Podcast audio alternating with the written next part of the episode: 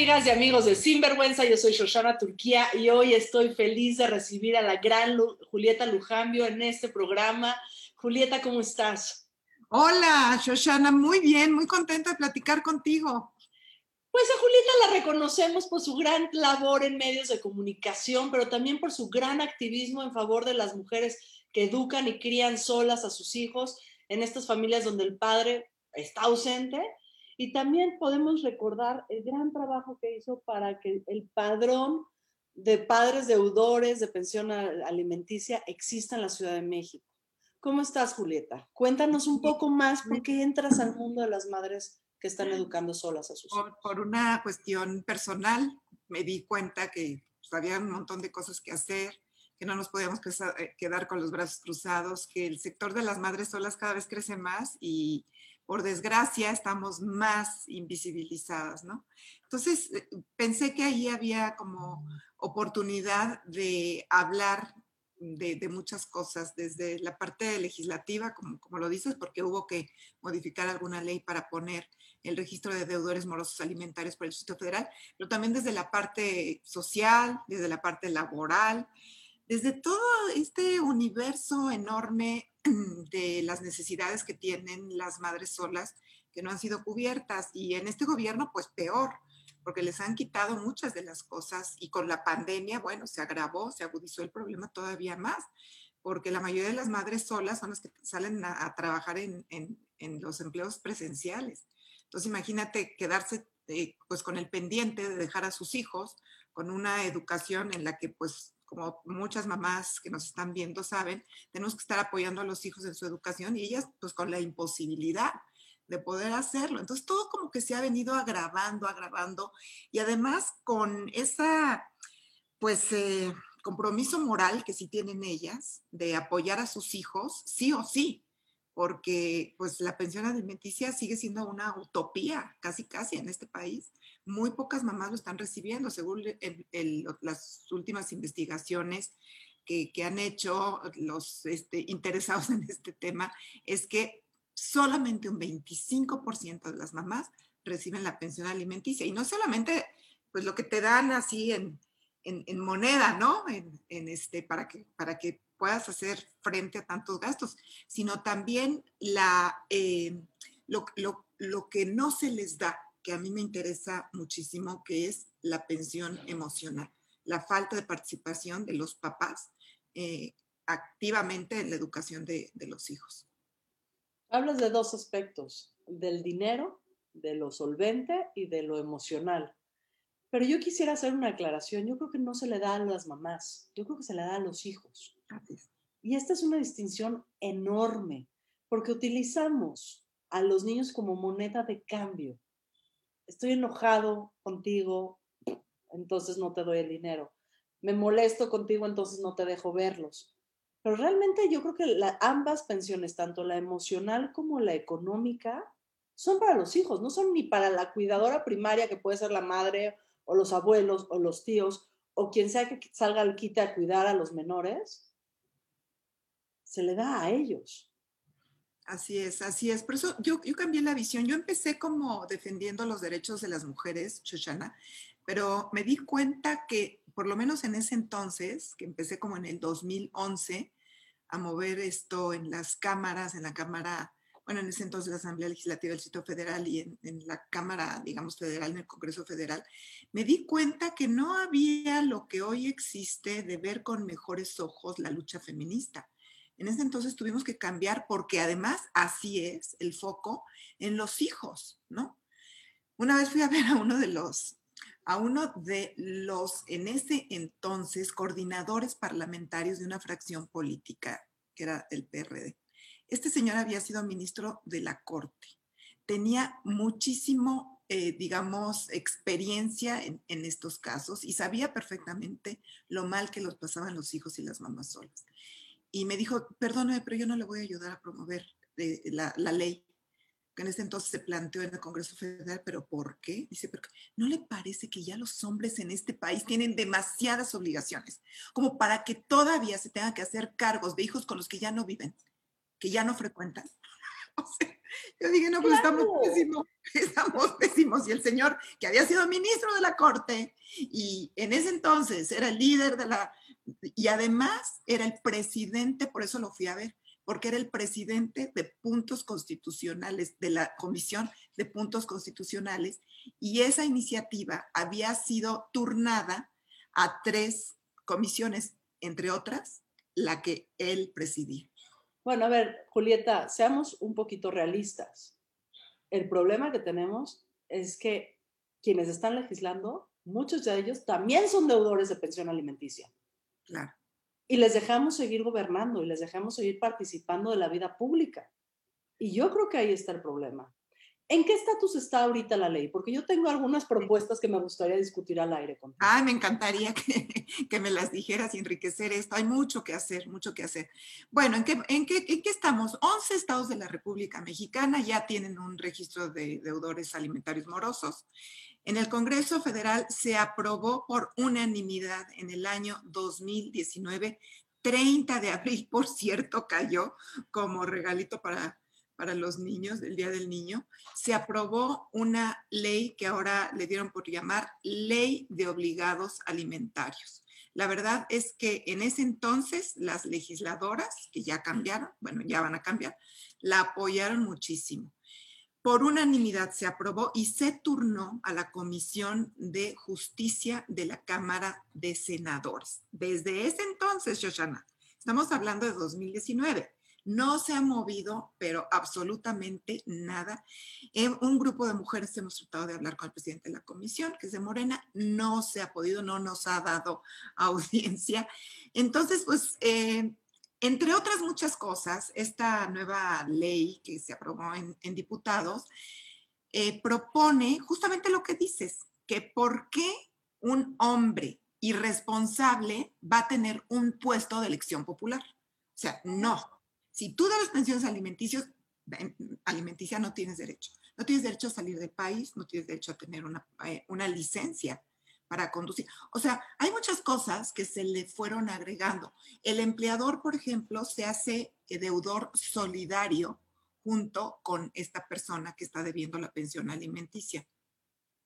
Se le agregan muchas cositas a la ley, porque hoy por hoy, si tú, por ejemplo, en el Distrito Federal y en otros estados de la República Mexicana, vas a eh, inscribir a un señor, porque esa petición de parte, o sea, cuando tú vas a un juzgado y entonces demandas una pensión alimenticia, falle o no a favor el juez, si ese señor no cumple en tres meses, entonces tú ya estás digamos, habilitada para ir con ese juez y decirle, oiga, este señor no ha cumplido.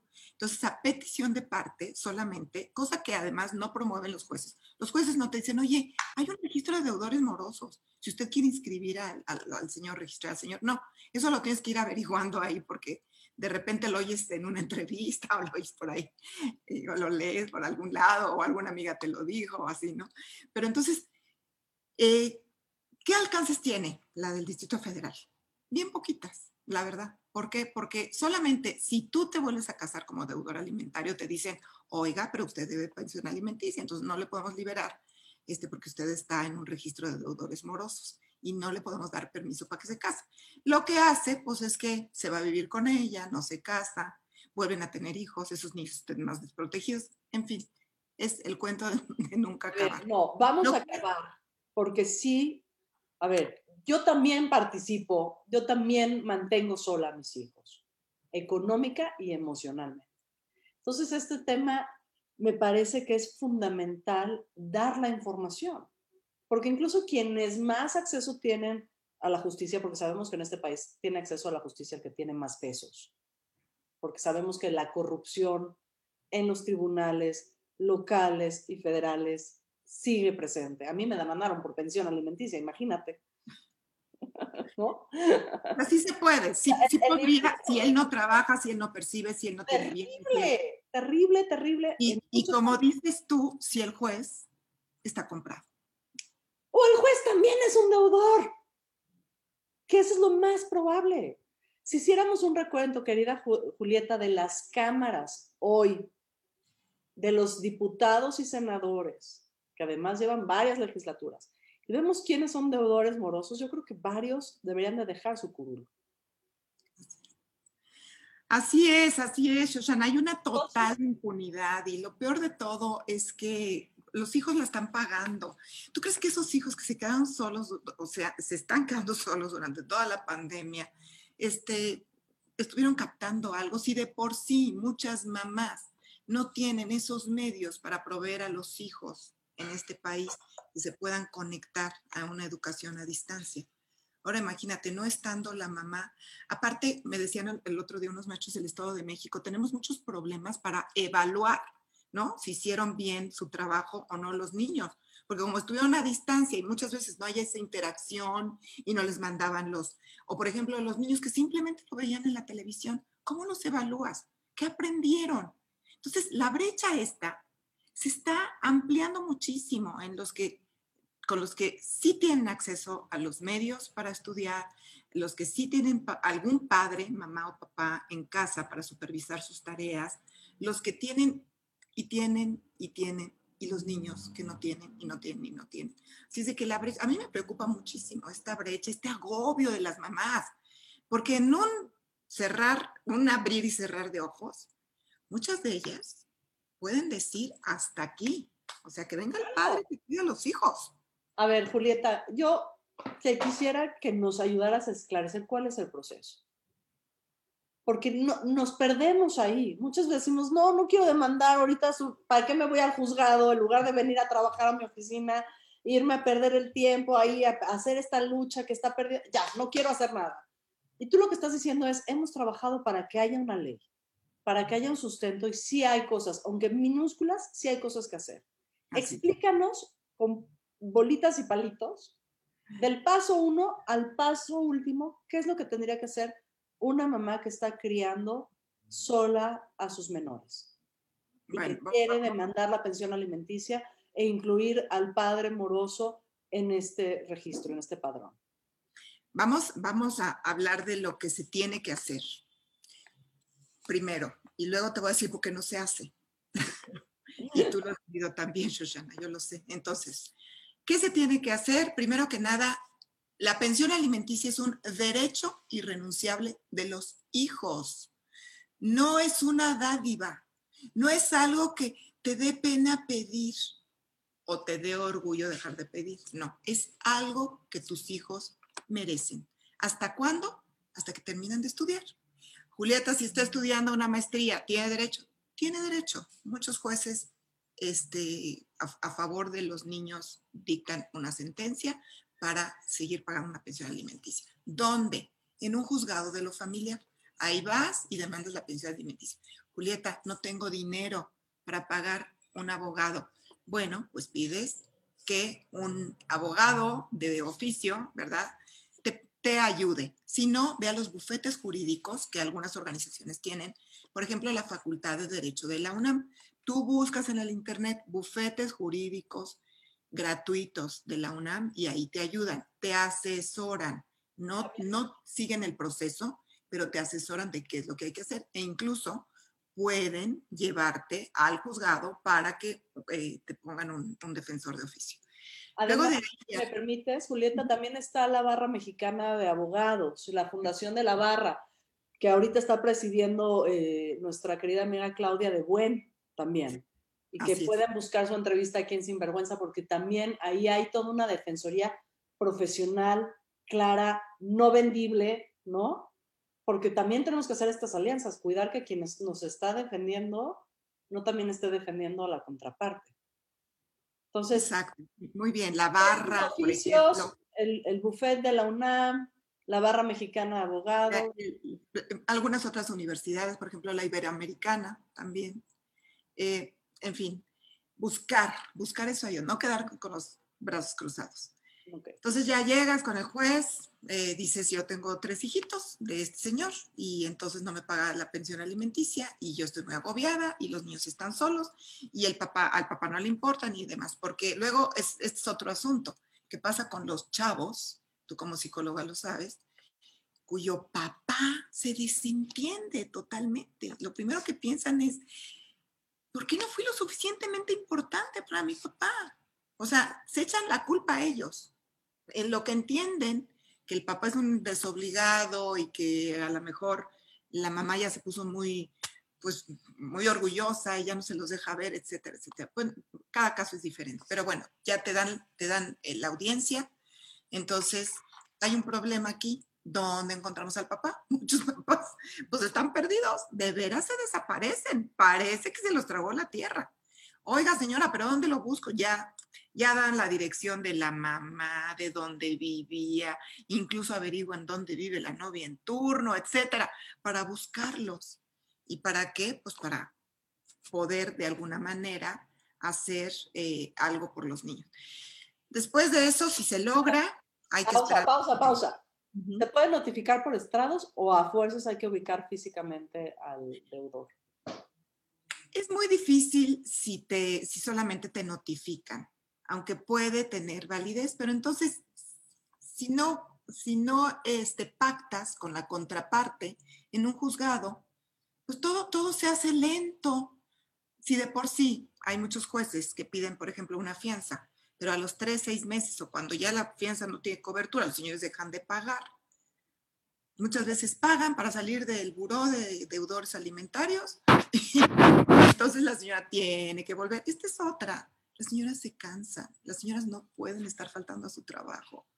A la tercera vez que las llama el juez, a la cuarta, a la quinta, o cuando hay que renovar un proceso, la verdad es que ya no quieren.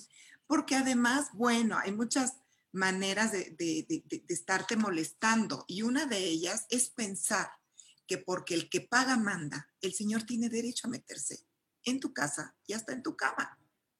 Y muchas veces las mujeres que están alrededor de él, que puede ser pues la novia o la mujer en turno, la esposa incluso legalmente casados en turno, o la misma mamá, o la hermana, o etcétera, dicen, ay no, pero pues si ella ya se separó de ti, pues oye, que ella se las vea sola para mantener a sus hijos. O sea, falta, Shoshana, una cultura de paternidad responsable en este planeta en este planeta y en este país específicamente, porque en los países avanzados, bueno, no se andan con cuentos. Al hombre que no paga la pensión alimenticia le espera la cárcel.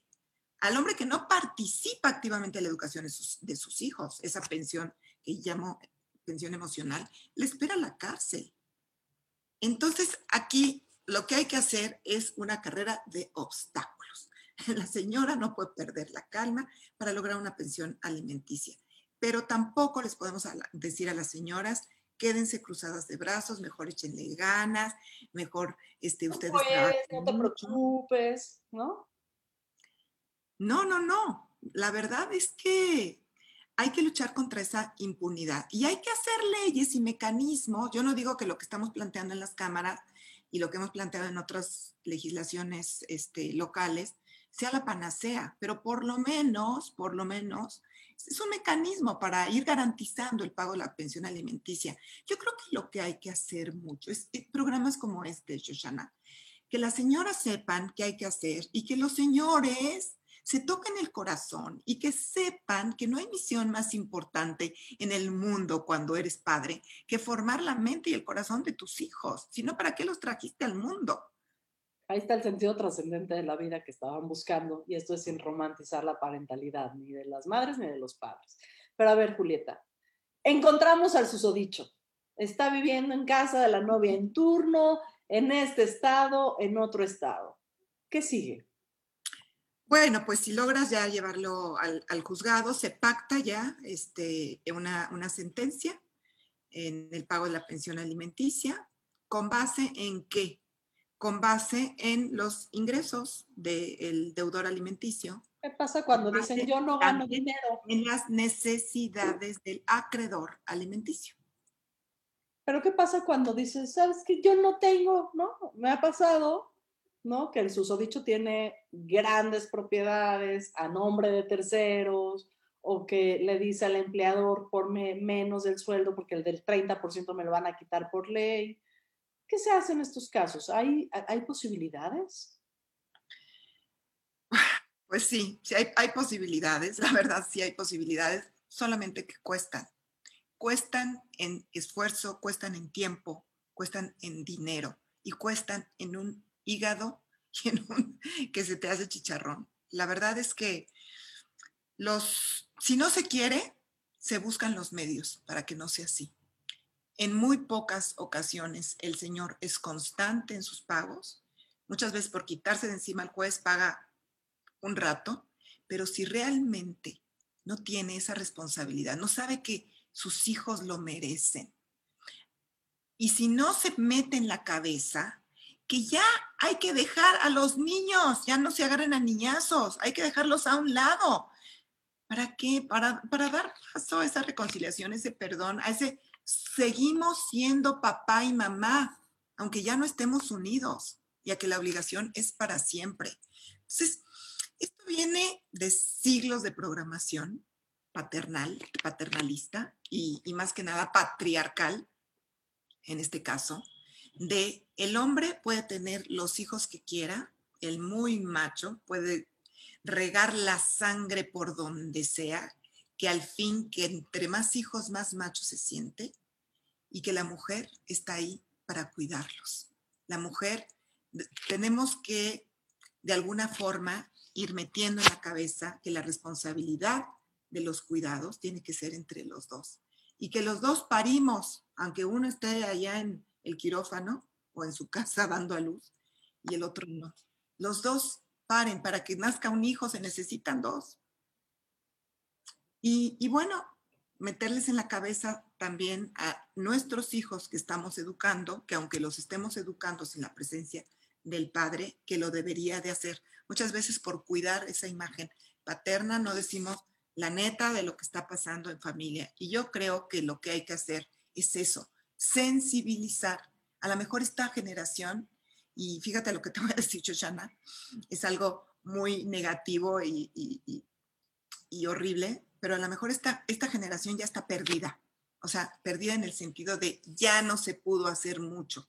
Pero lo que estamos es tratar de construir para las futuras generaciones, para que esos chavos sean buenos padres de familia, aunque no vieron cómo se, cómo era ser un padre, cómo se recibía esa educación de parte de un padre.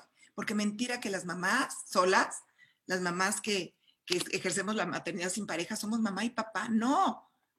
Tenemos una doble función, sí, pero no somos mamá y papá, tú lo sabes. El padre da unas cosas psicológicas, o sea, importantísimas, y la mamá también. Los dos formamos ese, mundo para los hijos. A mí me gustaría ir todavía más lejos, si me lo permites. ¿Qué, opinas de esta exploración?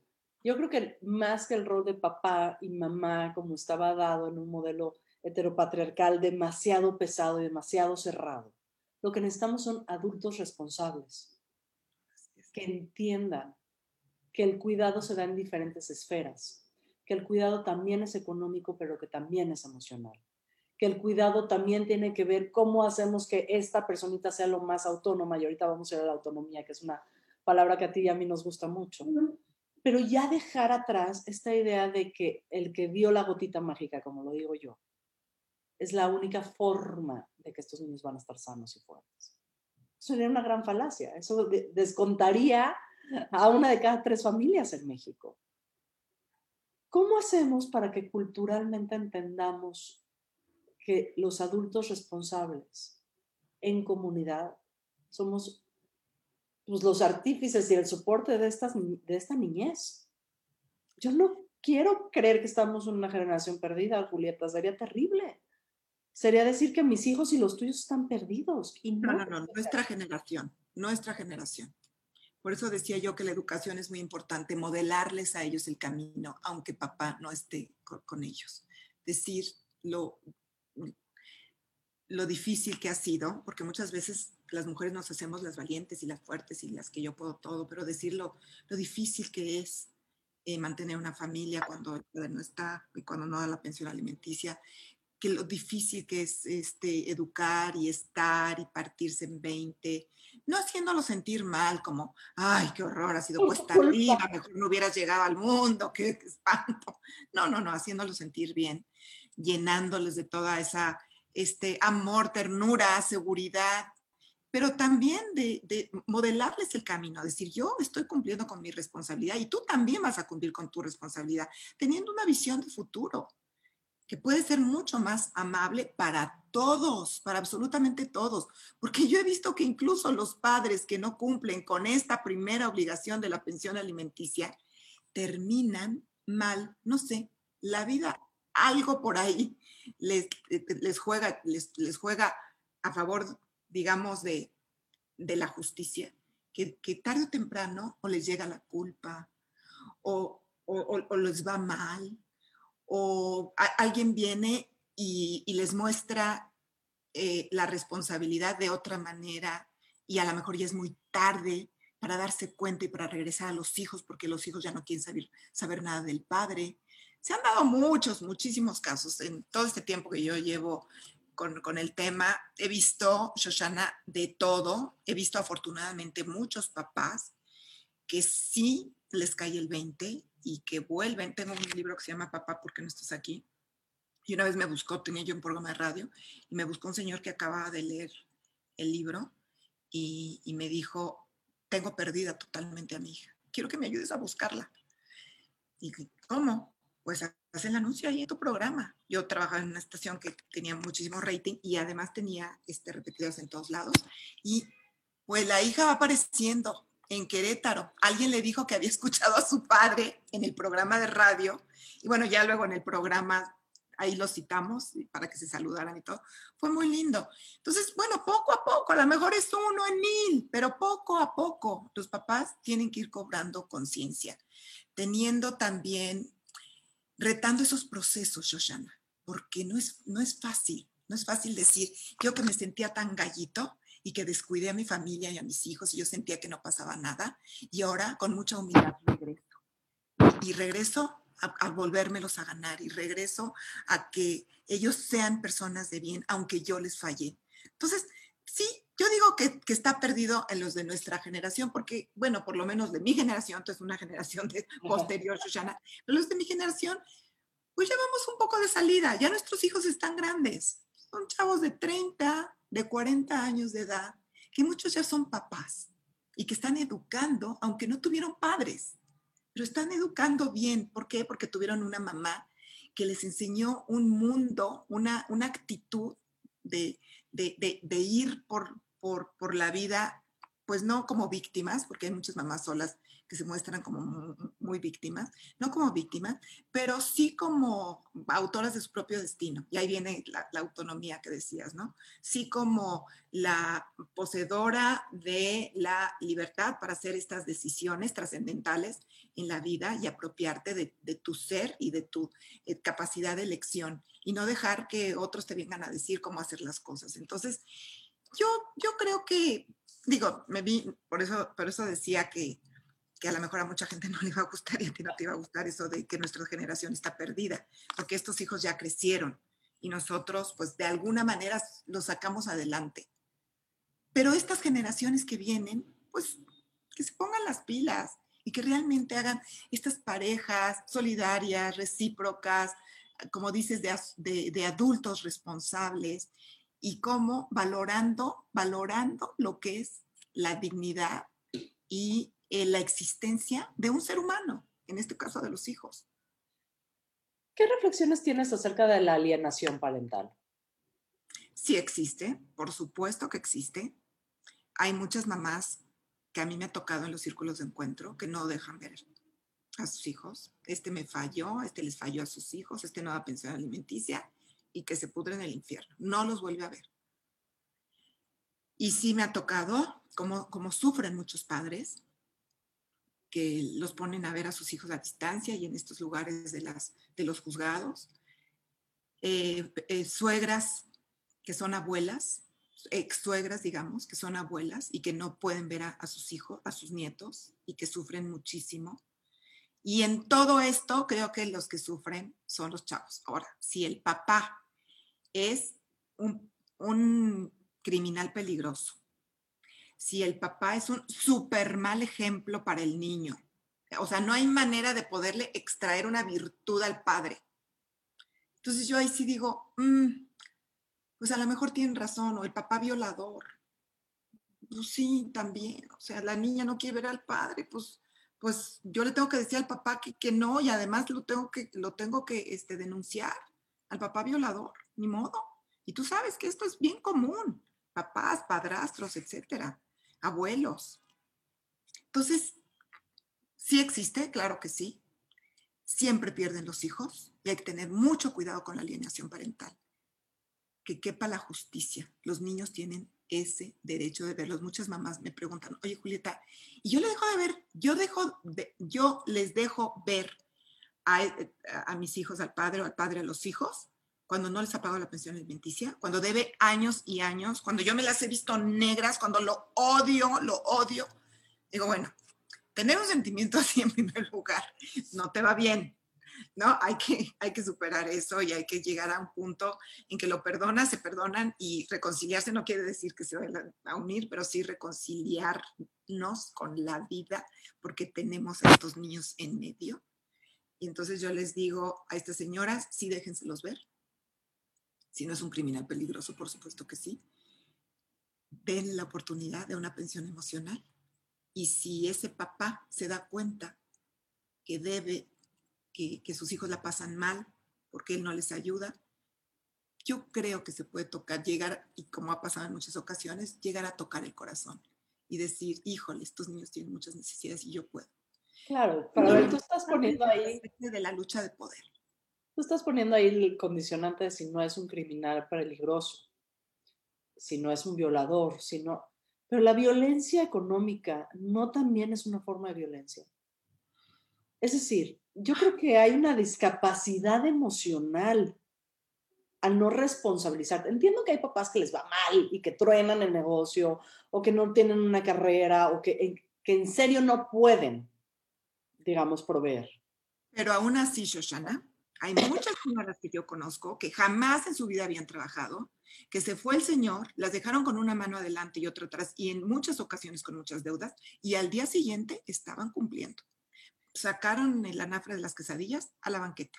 Se pusieron a vender por catálogo o a lo mejor tomaron un curso rápido de algo, de pastelería o de algo, y están proveyéndole a sus hijos. Es muy difícil que una mujer deje boquitas sin alimentar. Sí nos puede ir mal, sí les puede ir mal, sí, sí les puede dejar del trabajo, pero mira, si tienes ganas, pues perdón, pero te pones a lavar coches al día siguiente pones a hacer cualquier cosa como las señoras. Pero ni modo de que diga, ¿saben qué? No tengo trabajo, no estoy capacitada para hacer absolutamente nada. Tu papá me mantuvo toda la vida y ahora pues, pues yo no sé qué vamos a hacer. O sea, no, las señoras sí se habilitan. ¿Por qué no ellos también? Entonces, sí hay que nombrar la violencia económica como violencia. Y ahí es donde yo digo la exposición emocional de los menores al violentador económico es tan grave como la exposición de los menores al violentador sexual. Es de la misma gravedad, querida Julieta. Lo que pasa en esta... Yo quiero, un poco en eso porque, híjole, sí, la violencia sexual, el, atentar, porque deja huellas mucho más profundas. Eh, también si un hijo no es mantenido con el padre, pero mucho menos, mucho menos. Y yo por eso dividí esto en, la, en, la, violencia económica, en la pensión económica y en la pensión emocional. Porque de alguna manera esa presencia del padre, aunque, aunque no dé, y te lo digo con toda sinceridad, aunque no dé, es importante para los hijos. Yo, yo lo veía con mi hija, con Sofía. El Señor no daba dinero y yo lo tenía eh, demandado y bueno, por eso empezó un poco esta lucha hace muchos años. Ahorita mi hija ya tiene 29 años, pero eh, sí le permitía que se vieran, porque ese, ese cariñito, ese amorcito, esa cosita de tener al papá, el que, el que la ve y todo, era importante para ella. Era muy importante. Claro que es, es una persona que, que, digo, no, o sea, yo, yo, yo no podía yo no podía privarla porque así como era un derecho la pensión alimenticia para ella, un derecho irrenunciable, también esa presencia del padre consideraba yo que era irrenunciable. Y a lo largo de todos estos años, te puedo decir, el, papá se fue cuando eh, Sofía tenía año y medio, y a lo largo de todos estos años de alguna manera ha estado presente, aunque no ha pagado nada de pensión alimenticia y me las tuve que ver negras. Y por eso inicié esto por lo menos yo no lo pude lograr, pero a lo mejor otras mujeres sí lo pueden lograr. pero ella no, no tiene ese, ese resentimiento, ese, ese rencor. A lo mejor le, sí le reclama al padre que su mamá estaba como loca trabajando de un lado para otro, tres trabajos cuando ella estudió la primaria, la secundaria, la preparatoria y la universidad, pero, pero de alguna manera, de alguna manera, ahí, ahí, ahí, lo tiene. Por lo menos no, no se afectó tanto en su autoestima. Ahí tienes un ápice eh, de, de tanta verdad, una semilla de tanta verdad. Lo que no se vale es sembrar rencor, resentimiento, odio en el corazón de los menores. Y yo creo que en eso coincido plenamente contigo. ¿Cómo hacemos que estas maternidades, digamos, más complejas por el grado de demanda que hay, pensamos eh, eh, la necesidad o la pulsión de decir, es que mira que tu papá no hace, tu papá no da, y, y cerrar esa, esa, esa frontera y no dejar que transmine el corazón de nuestros menores, sin que tampoco se hagan ilusiones de que el título, ¿no? Le da derecho al otro a lastimar. Y ahí coincido plenamente. Antes de que se nos acabe el tiempo, querida Julieta, háblame un poco de todo el trabajo que haces por la autonomía de las mujeres, porque no, es, no eres una mujer monotemática, al contrario, yo creo que tienes una riqueza de temas y de activismos en tu cotidiano que son muy importantes. ¿Cómo llegaste al tema de la autonomía? De la autonomía, pues a través de la maternidad sin pareja. Fíjate que yo empecé a ver eh, de estas señoras de los círculos, que a pesar de que ellas cumplían, mantenían, educaban sin la presencia del papá, pero no eran autónomas, no, no eran de verdad, eh, eran independientes económicamente, autosuficientes financieramente, pero no eran autónomas, siempre se estaban colgando de alguien para elegir. Por ejemplo, una señora me decía, este, es que yo no sé qué hacer, Julieta. Fíjate que este, ya me está pretendiendo un señor y, quiere, este, y quiere conocer a mis hijos.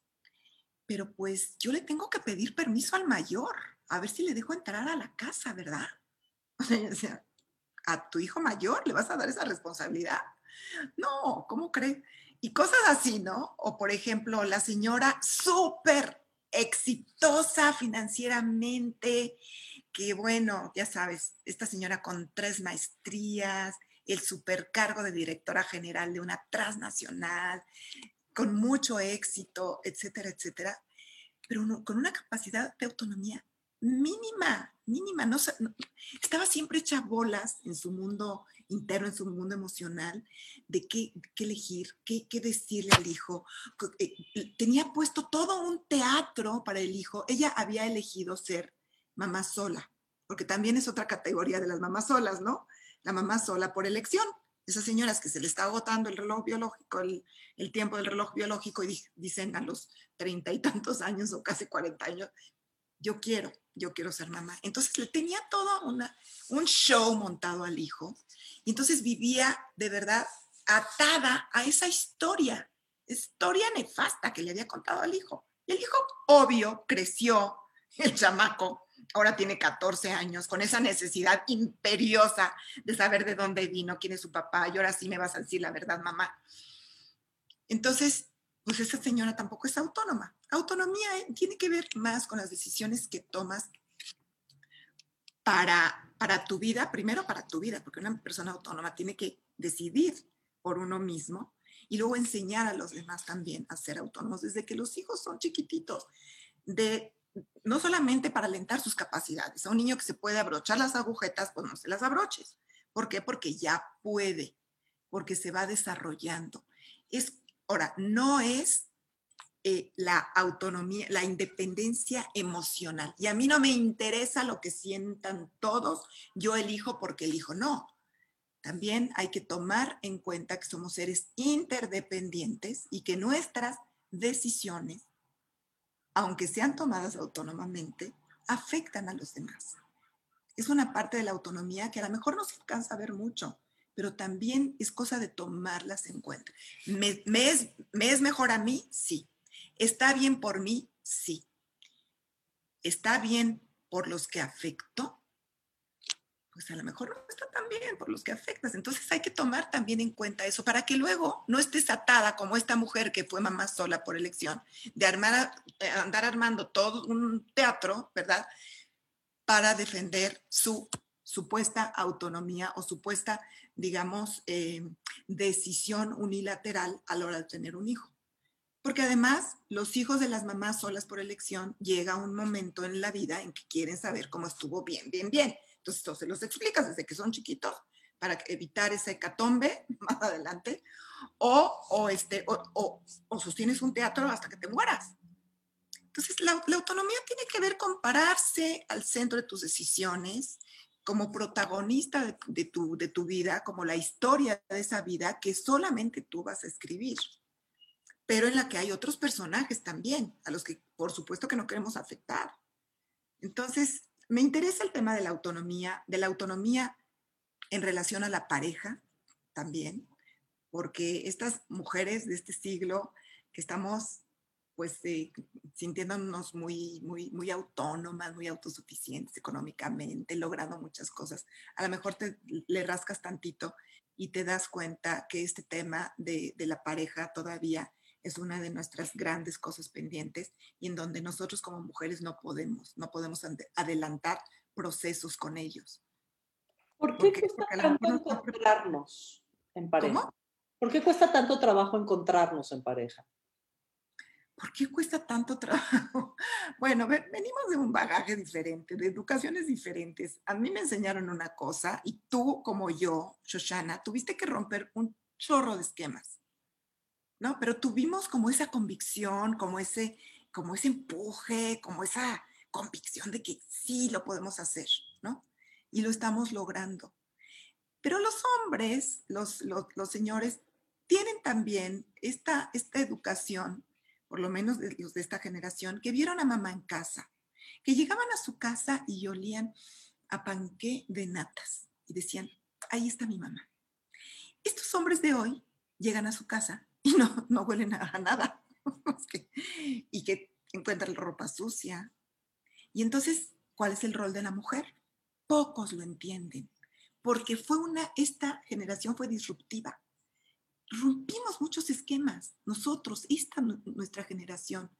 A lo mejor un poquito antes de la mía, yo nací en 1959, a lo mejor un poquito de la mía, de esas señoras de, de posguerra que, ya trabajaban, que ya decidían, que, pero, por ejemplo, en mi generación empezó a haber muchas mujeres en las, aulas universitarias. Empezó a haber muchas mujeres en los empleos. Ya no se veía mal que la señora tuviera un horario de 9 a 7 o de 9 a 9 y llegar a su casa, no además a supervisar a sus hijos, como yo lo hacía, a supervisar a sus hijos, a ver cómo están, qué hicieron, no sé qué, qué necesitan. Una mujer que decidía que decidía. Pero todavía no nos liberamos de esa parte emocional, porque nosotros en nuestro interior, como crecimos con papá, mamá, hermanos, un esquema muy definido en roles, todavía sentimos como esa necesidad emocional de vincularnos.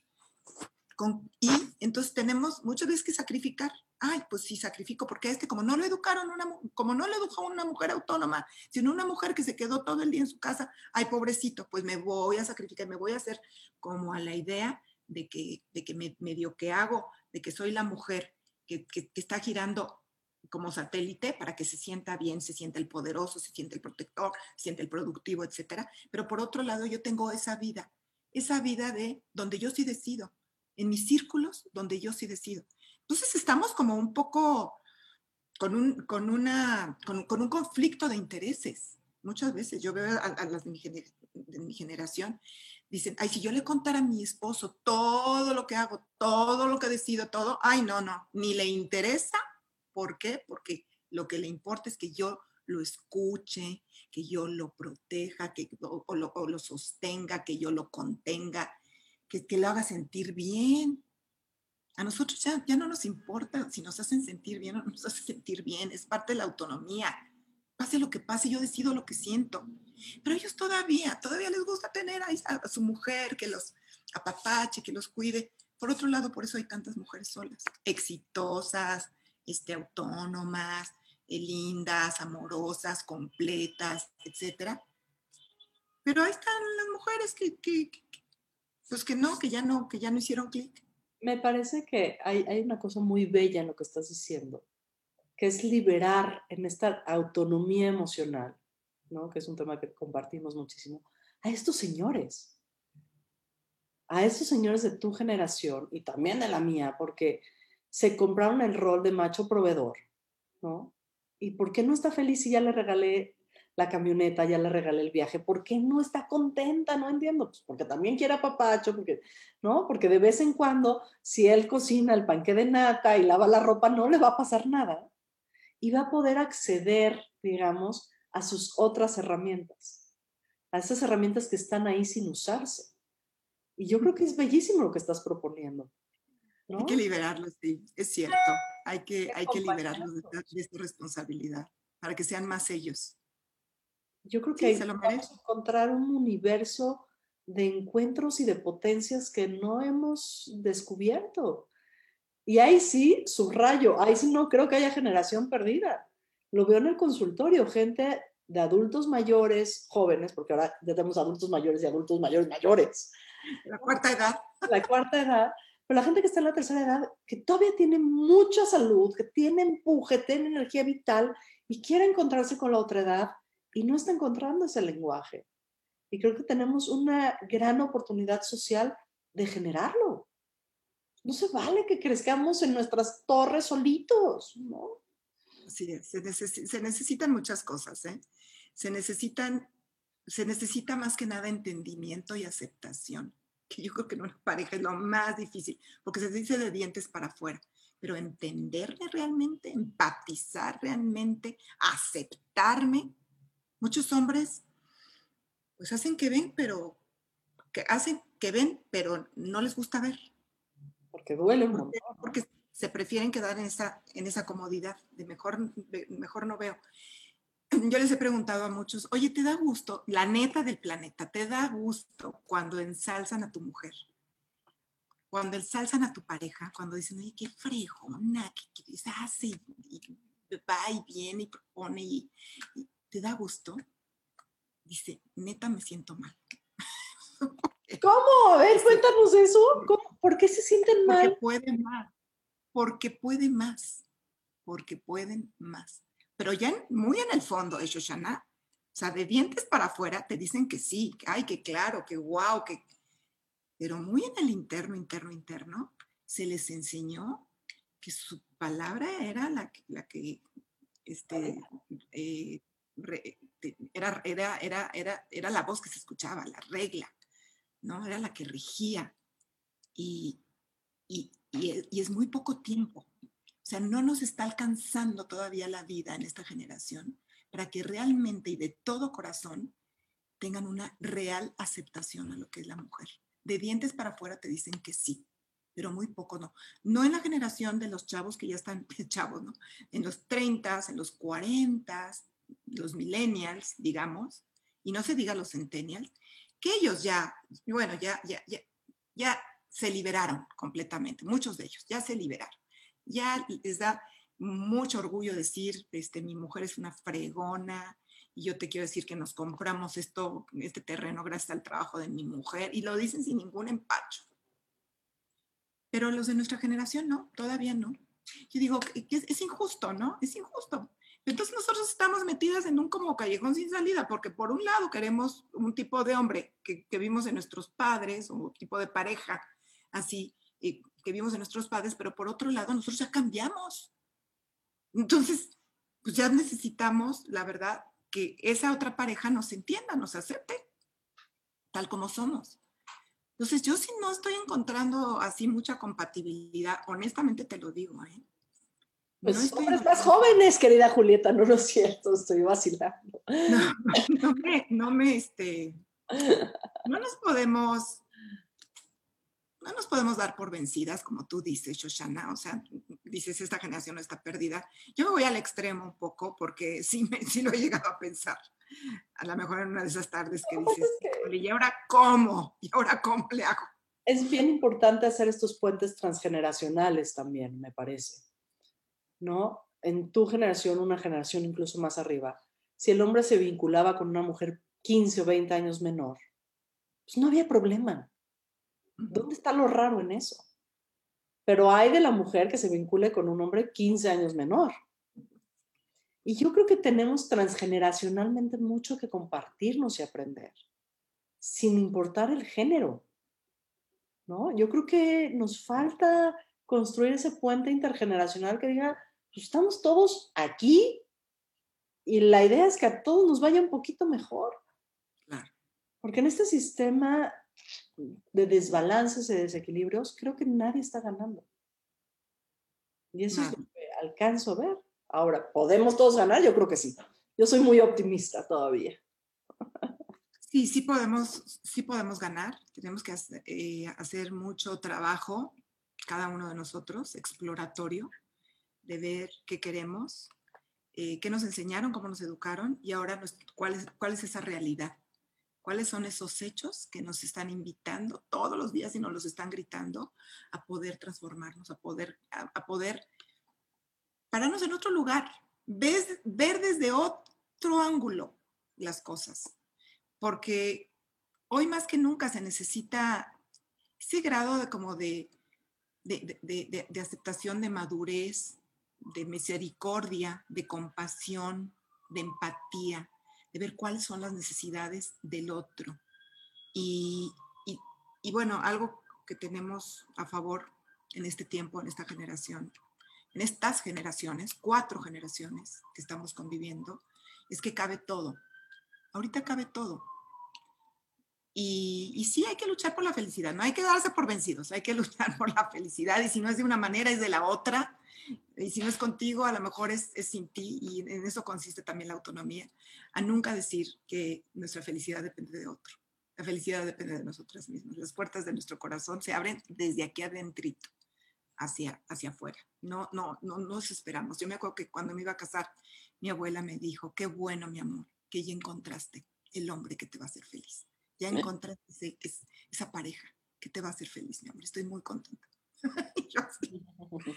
pues claro que no, claro que no. O sea, tan, no fue así que a los tres años me dijo, ay, no, no era el que te iba a hacer feliz. pues por supuesto que no, cada uno, cada uno encuentra la manera de, de, construir la felicidad. Y bueno, yo soy logoterapeuta, lo sabes, Shoshana, y mucho de ello está vinculado en lo que te da significado en la vida. Hay que encontrar cosas que te den significado. Para que, para que trascendente de la vida, ¿no? Así es. Querida Julieta, se me está acabando el tiempo y estoy padeciéndolo terriblemente. Ay, qué linda, enorme platicar contigo. Oye, eres buenísima. Perdón que este, hablé demasiado, a mí me gustaría, a mí me hubiera gustado, claro, que, este, que conociéramos un poco más de lo que tú piensas, porque eres súper buena entrevistadora y, y, algunas veces, por supuesto, que nos muestras las, eh, tus puntos de vista, son muy padres. Pero algún día yo te voy a hacer una entrevista, al revés, ¿te parece? Para retos Me encanta la invitación. Me, me, cuentas mejor, yo ahora voy a preguntar porque siempre me quedo con ganas en tus entrevistas que he visto muchas de que expongas más tu punto de vista, que te des más como a, conocer esa, esa parte que tienes como mamá, como mujer de esta época, como terapeuta que has ayudado a mucha gente y como comunicadora, que, eres increíble como comunicadora. Viniendo de ti es, lo recibo con mucha humildad y mucho cariño, querida Julieta. Y acepto la invitación. Gracias. No te voy a dejar que te vayas de este espacio porque ya sé que eres una comunicadora muy hábil sin que contestes la pregunta clave. Julieta Lujambio, ¿cuál ha sido tu acto más sinvergüenza?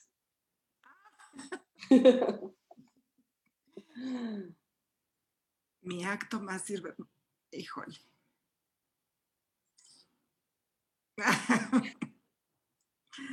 Mi acto más sinvergüenza, en el que perdí toda la vergüenza. Ay, Dios santísimo. Mm, ha hecho tantas locuras que no sé, este, ah, lo más osado. Ay, han, sido muchas, muchas cosas, muchas cosas osadas, pero me he atrevido, me he atrevido, por ejemplo, en la, en la, en la familia, en mi familia, donde es una familia muy, muy, muy tradicional y eso. En, en primer lugar, donde las mujeres no estudiaban una carrera, que se veía mal. Y, y, yo dije, claro que sí, o estudié una carrera muy cortita después de la secundaria, yo dije, yo sí voy por, por esa carrera. Eh, estudié una carrera y luego ejercí otra profesión totalmente distinta. Yo soy contador público y, y, luego me gustó el rollo de la comunicación, tiene eso, y, y, todo el mundo dijo, pero ¿cómo hiciste gastar a tu papá cuatro años de, del ITAM y para qué no? Y dije, pues sí, pero tengo que seguir mis, mis, mis, convicciones y lo que yo quiero hacer en la vida. Y cuando nadie se había divorciado de la familia, yo, yo me divorcié de la familia, y así han sido muchas cosas en donde he sido la primera, y, y a lo mejor, pues no he tenido mucha mucha vergüenza, pero en el sentido de ser temeraria, ¿no? De atreverte a cosas. Pues con esa valentía te admiro, te abrazo, te agradezco muchísimo esta conversación, todo el activismo que estás haciendo a favor de las mujeres, de los niños, de las familias y por lo tanto de este país, Julieta. Recibe por favor mi gratitud y mi reconocimiento absoluto por Gracias, Juliana. Eres muy linda, muy generosa y muy amable. Síganos en, en, las redes. Estamos como Soy Mamá Sola en Twitter y en Facebook. Soy Mamá Sola. ¿Y también tu página web sigue, sigue prendida? Eh, no la pelo mucho.